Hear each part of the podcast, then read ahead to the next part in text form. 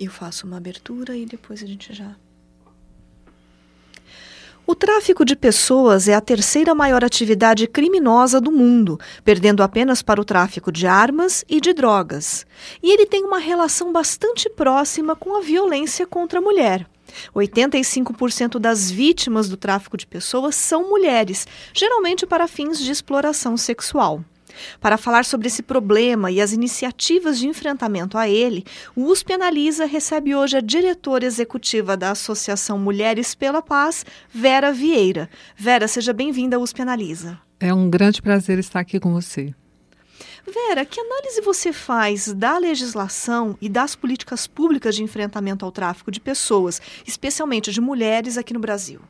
Bom, primeiro a gente tem que lembrar que o tema do tráfico de pessoas só entrou na agenda de preocupações da ONU no ano 2000, quando então é realizada uma convenção, né, com todos os países membros na cidade de Palermo. E a partir daí, só no ano 2000, então foi que os países passaram é, a assinar esse é, protocolo e a partir dali é, desenvolver políticas públicas, tá? Então o Brasil foi signatário do Protocolo de Palermo em 2004 e, e começou então a implantar, implementar algumas políticas públicas. Ela até implantou, é, o governo veio fazendo sucessivos planos nacionais de enfrentamento ao tráfico de pessoas, é, mas atualmente, não só atualmente, mas acho que já há, algum, há alguns anos, há três anos, a gente pode dizer que tem havido um desmonte de políticas públicas. Então, as poucas políticas públicas que foram implantadas não estão sendo implementadas, infelizmente. Agora, com relação à legislação, a gente tem que dizer que a legislação ela é uma legislação é, atual, ela é de 2016, o número dela é 13344 e é uma legislação muito completa que está em harmonia com esse protocolo de Palermo. O que, que significa isso? Significa que a legislação vai considerar os três P's. Quais são os três P's? A prevenção, né? o eixo da prevenção, o eixo da punição e o eixo da proteção. Então, políticas públicas de proteção. Então, a lei ela é muito completa e, e muito boa. Ela foi feita com a ajuda é, de pessoas dos movimentos sociais, dos movimentos que atuam é, nessa temática. Então, nós, temos, nós podemos dizer que a nossa legislação sobre o tráfico de pessoas é uma das melhores do mundo. Mas ela não vem sendo cumprida, então. Infelizmente, não. E, e nos últimos anos é, é, é de uma forma é, muito mais intensa esse não cumprimento, né? Tá certo. E quando a gente fala em tráfico, de, em tráfico de mulheres, é preciso falar também sobre desigualdade social e desigualdade de gênero. De que forma essas desigualdades contribuem para o agravamento do tráfico? Quando a gente pensa nas vítimas, a gente tem que pensar que as estatísticas mundiais mostram que quase 80% delas são mulheres e meninas para fins de exploração sexual. É, essas mulheres são jovens, pobres e com baixa é, escolaridade obviamente é, com um histórico de violência doméstica, né, são vítimas para o turismo sexual. Então você percebe aí um forte viés de relações sociais de gênero. E quando a, maior, a maioria dessas vítimas é usada para a exploração sexual, quer dizer, o que está simbolizando isso? Está simbolizando que a mulher e a menina ela, ela, elas são uma mercadoria, né? é a objetificação da mulher. Então, o recorte de gênero, sem sombra de dúvida, é muito forte. E, obviamente, é, a pobreza né, é, é, a carência de recurso, é, recursos dessas pessoas é muito grande. A gente pode é, perceber que no Brasil existem 241 rotas nacionais e internacionais e a maioria delas está onde? Está no norte e no nordeste, quer dizer, onde existe a maior carência né, das pessoas, o maior é, nível é, de pobreza do nosso país. E a gente vê também que geralmente quando a mídia co cobre casos de tráfico de mulheres, é, sempre tem um viés criminal. Qual que é o impacto disso na percepção da sociedade sobre esse crime? É, você acha também que esse viés interfere na imagem da vítima? Ah, sem sombra de dúvida. Por exemplo, o papel que você nesse programa está cumprindo é de suma importância. Você está fazendo é, uma cobertura qualificada, se aprofundando né, e com o viés dos direitos humanos. Né, não com o, o viés da punição, não com o viés da criminalização, porque isso vai contribuir para que as pessoas enxerguem essa vítima como culpada.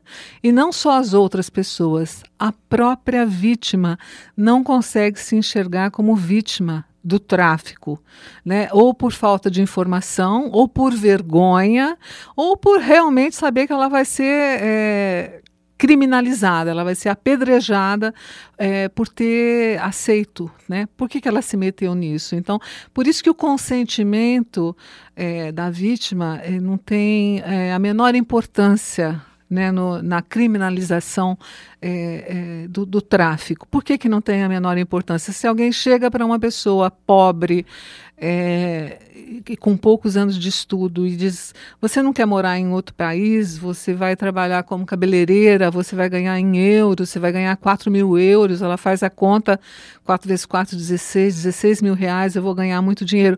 Ela, claro, ela está em busca do sonho de uma vida melhor, de sair da miséria, né, de, de sair de situações muitas vezes de violência doméstica, e ela aceita. Então, ela consentiu, mas quando ela chega lá, a história é completamente diferente. Os documentos dela vão ser retidos, ela vai viver é, em condições muito precárias, ela vai ser utilizada para trabalho análogo à, escravidão é, e, e, na maioria das vezes, para exploração sexual. É, então, a, o consentimento dela não tem o menor problema. E aí, como é que ela volta para cá?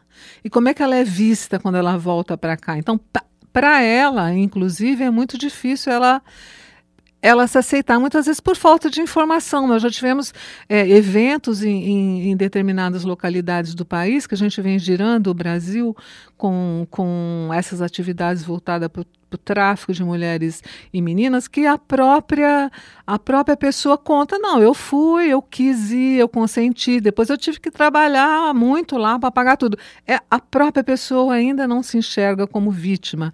Então, a mídia tem um papel fundamental de não intensificar essa percepção, de não aprofundar esse viés é, criminal, não é que vai é, é, colocar mesmo é, a culpa na, na própria vítima né, do tráfico. E a gente vê esse viés, esse, uh, essa distorção né, na imagem da vítima, não só nos casos de tráfico de mulheres, mas de violência em geral contra a mulher. A exatamente, exatamente. Eu estava até é, comentando né, um, um, uma chamada de um programa de televisão que eu vi esta semana para falar daquele caso da carioca, da empresária carioca que sofreu violência porque aceitou sair com um rapaz, ela tinha, ela, acho que ela tinha 45 anos ou um pouco mais. Acho que na faixa de 50 anos. 50 anos e o rapaz 28 anos, parece e recebeu o rapaz em casa, enfim, foi espancada quase até a morte, quase foi uma, uma vítima de feminicídio. E a chamada do programa de televisão era o seguinte: o que faz uma mulher de 50 anos procurar um jovem de 28? Ninguém faz essa mesma pergunta para um homem velho. O que faz esse homem velho procurar uma garotinha ou né, trocar uh, uma de 60 por duas de 30? Ninguém faz essa pergunta. Né? Então, a, a própria mídia, né, você vê um canal de televisão fazendo essa chamada e contribuindo para intensificar esse estereótipo, não é?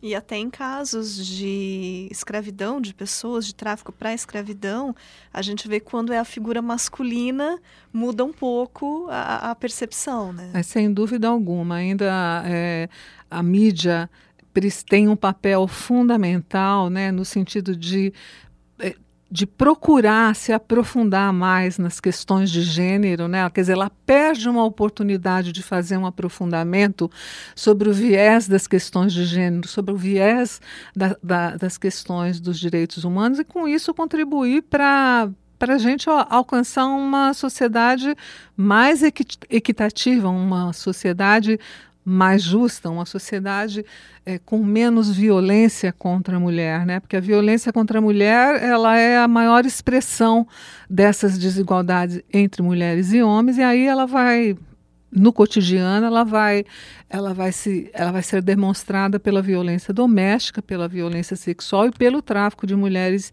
e meninas. E os, os índices são realmente muito assustadores né? A cada 15 segundos uma mulher é espancada uma em cada cinco meninas será estuprada ou sofrerá, sofrerá estupros no decorrer da vida. Quer dizer, as estatísticas são muito assustadoras. A cada duas horas, uma mulher é assassinada por ser mulher, né, que, que é, é, a questão gravíssima do, do feminicídio.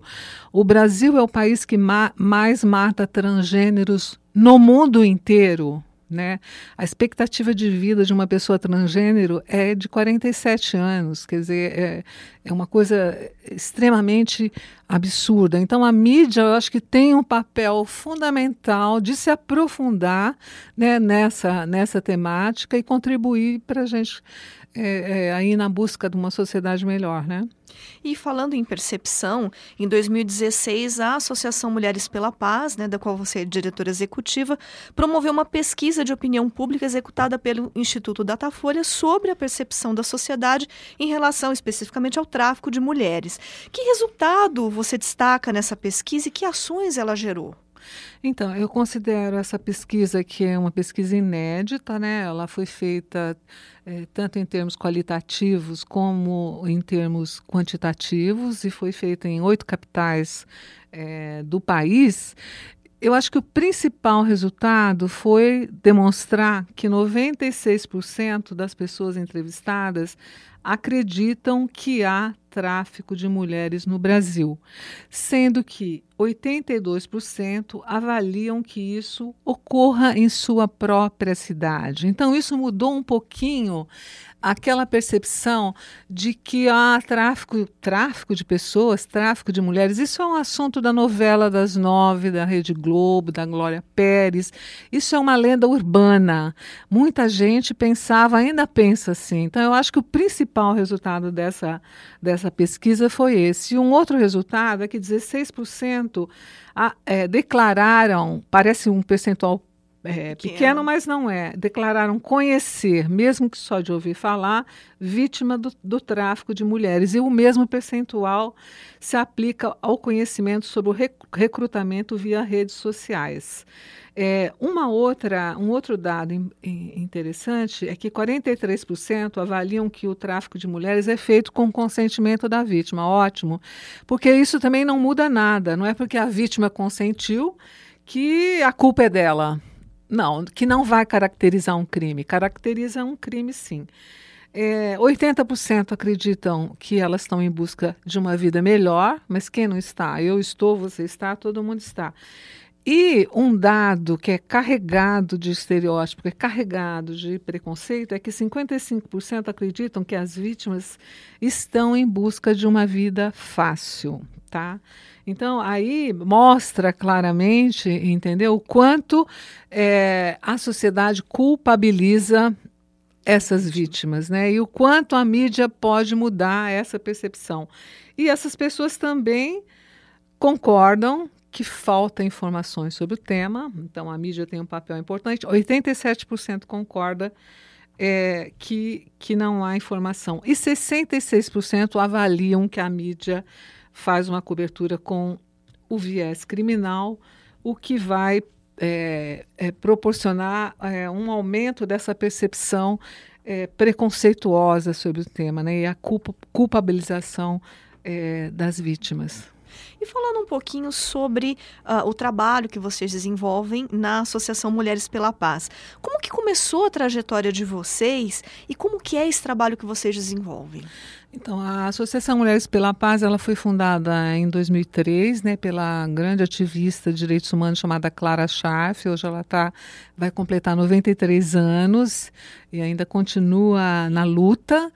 E a partir dali ela começou não só é, dar visibilidade para o tra trabalho da mulher, porque o trabalho da mulher ainda é muito pouco visibilizado, como a trabalhar é, na questão da violência contra a mulher. E aí a violência contra a mulher nos três vieses: violência doméstica, violência sexual e o tráfico de mulheres. E aí a questão do tráfico, a gente vem trabalhando é, Brasil afora é, desde 2013. Em 2013 no, que nós começamos esse projeto de percorrer as capitais é, das diferentes regiões brasileiras, né, conversando com mulheres e homens, formando mulheres e homens que fazem parte dessa rede de enfrentamento é, ao problema e como também fazendo painéis, painéis públicos, né, chamando o público em geral e também fazendo a intervenção na, nos meios de comunicação de massa para a gente poder cooptar um público público maior e também cooptar os meios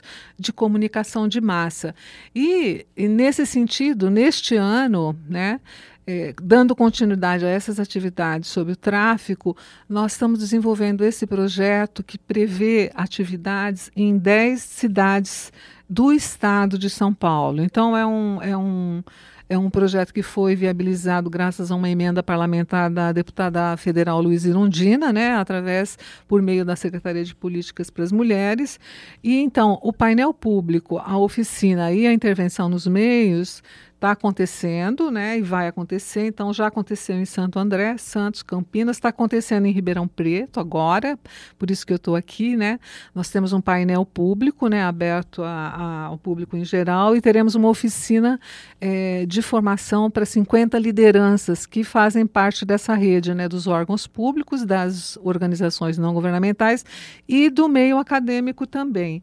Então nós fizemos Santo André, Santos, Campinas, Ribeirão Preto, Sorocaba vamos fazer São Sebastião, Andradina, Campos do Jordão, Marília e, a gente finaliza com São Paulo, em que a gente agrega participantes de todos esses locais, é, com o lançamento de uma publica publicação que vai sistematizar é, todos, todos esses dados, todas essas informações. É, muito mais como se tornando um, um, uma forma de multiplicar esse saber acumulado.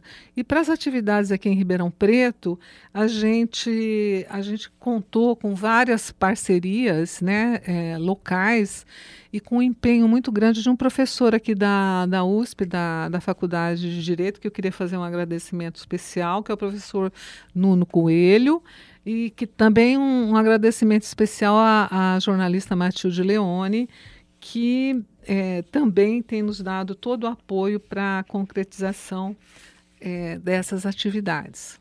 Tá certo. E que resultados vocês esperam com essas ações?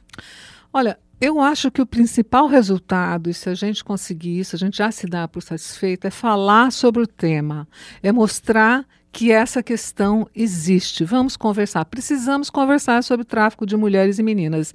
Se a gente conseguir isso, já é um resultado extremamente é, significativo. Um outro resultado que a gente consegue está muito ligado ao fortalecimento da rede local. Porque quer queira, quer não, todo local que a gente vai existe uma rede, mesmo que seja informal. Então, são pessoas que estão nas ONGs, que estão nos órgãos do governo, que estão nas universidades e que se dedicam à mesma temática e muitas vezes não se entrelaçam de uma forma mais forte. Então, a gente acaba contribuindo é, para isso, sem sombra de dúvida. Um outro resultado é, que a gente espera alcançar é a implantação e implementação de políticas públicas. Não precisam ser políticas públicas grandes, mas podem ser pequenas ações locais, né? tanto que a gente faz isso na, na, no último momento, nas duas últimas horas da oficina de educação popular, a gente faz esse momento de pensar é, propostas locais. Então, todos os locais têm as suas propostas, mesmo que sejam pequenas, mas são propostas da maior importância para poder avançar e conseguir resultados mais concretos. E uh, você citou a questão das oficinas, né, de educação popular feminista, né? A gente não, não, não falou o nome certinho. É, que vocês fazem para debater o tema da violência contra a mulher e o tráfico de mulheres. É, explica para a gente certinho o que, que é uh, esse conceito de educação popular feminista, né? E o resultados que vocês já conseguiram com as oficinas que vocês aplicaram? Então, essa metodologia ela é, é de extrema importância né, na, no, para o avanço da, da nossa luta. A metodologia de educação popular ela foi muito teorizada por Paulo Freire. E aí, o Paulo Freire ele tinha o viés muito, muito voltado para a questão de classe social. As feministas vieram e, e, trouxeram uma contribuição, inclusive que ele é, aplaudida por ele, aplaudida por ele essas contribuições, no sentido de mostrar que as pessoas elas nascem pobres, mas elas não nascem só pobres, elas nascem pro, pobres e elas são mulheres, elas são homens, elas são brancas, elas são negras, elas elas têm estudo, elas não têm estudo é, ela te, elas têm diferentes religiões, então existem vários vieses aí. Então, as feministas contribuíram muito para o desenvolvimento é, é, dessa metodologia de educação popular. Por isso se chama é, metodologia de educação popular feminista. E ela tem dois pontos é, fundamentais. O primeiro ponto é que ela diz que a construção é dialógica, a construção é participativa, a, a construção é com as pessoas e não para as pessoas. Tá? Aqui está muito na teoria do, do Paulo Freire. E o outro aspecto é o respeito à realidade local, ao saber local. Então, concretamente, como é que a gente faz essas atividades em todas as localidades? Por exemplo, em Ribeirão Preto, tá? em fevereiro nós estamos aqui fazendo o painel público e a oficina de educação popular. Mas um mês antes a gente veio para cá e e, e, fez um evento que se chama evento preparatório. A gente chamou as principais lideranças desses três, dessas três áreas, órgãos do governo, é, ONGs e universidade, para construir conjuntamente esses eventos que estão acontecendo agora.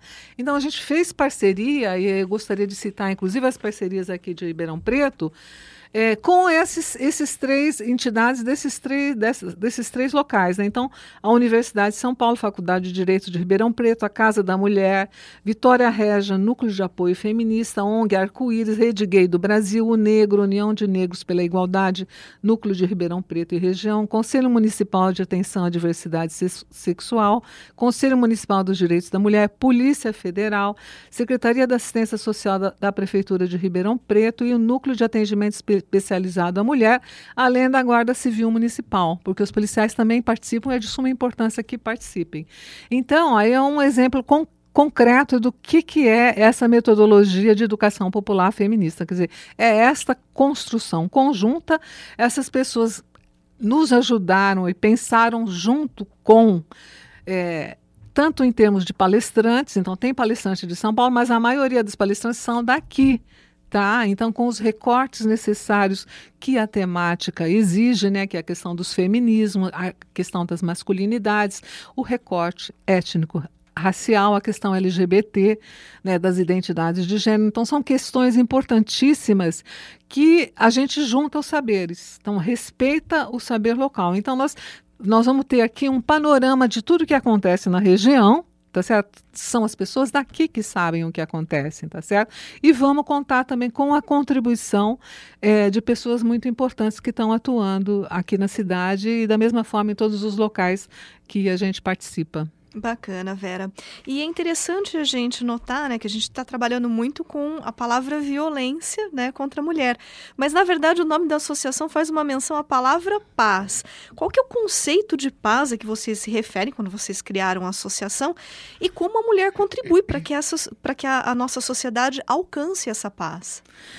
O conceito é, de paz que a associação trabalha ele está diretamente vinculado a uma resolução da ONU, resolução 1325, e essa resolução ela demonstra que a paz ela não é apenas o oposto de guerra, é também o oposto de guerra. Mas ela mostra que a gente vive uma guerra no nosso cotidiano. Então a paz é a falta de, é, de, violência contra a mulher, é a ausência de será a ausência de violência contra a mulher. A paz é saúde, a paz é educação, a paz é saneamento básico. Então, é é esse sentido, é esse o que a gente chama de conceito ampliado de paz, conceito expandido de paz, né? Quer dizer, a luta está no cotidiano, a paz, a busca da paz está no cotidiano, ela está muito ligada à segurança humana e justiça, e não só a questão da oposição, né, da é, guerra e paz mas muito ligada é, a essa questão de busca de uma sociedade mais equitativa, né? A busca de paz é a busca da justiça social. Tá certo. Bom, infelizmente o nosso tempo chegou ao final. Eu recebi hoje aqui no programa a diretora executiva da Associação Mulheres pela Paz, Vera Vieira. Vera, muito obrigada pela participação hoje aqui nos Penaliza. Foi um prazer imenso estar aqui com você e com todos as ouvintes e os ouvintes. E o microfone está sempre aberto para outros trabalhos que vocês desenvolvam, quiserem conversar com a gente, o espaço está sempre aberto. Muito obrigada, com o maior prazer. Os Penaliza de hoje fica por aqui. Até a próxima semana. Ah, uma pena. Será que passou?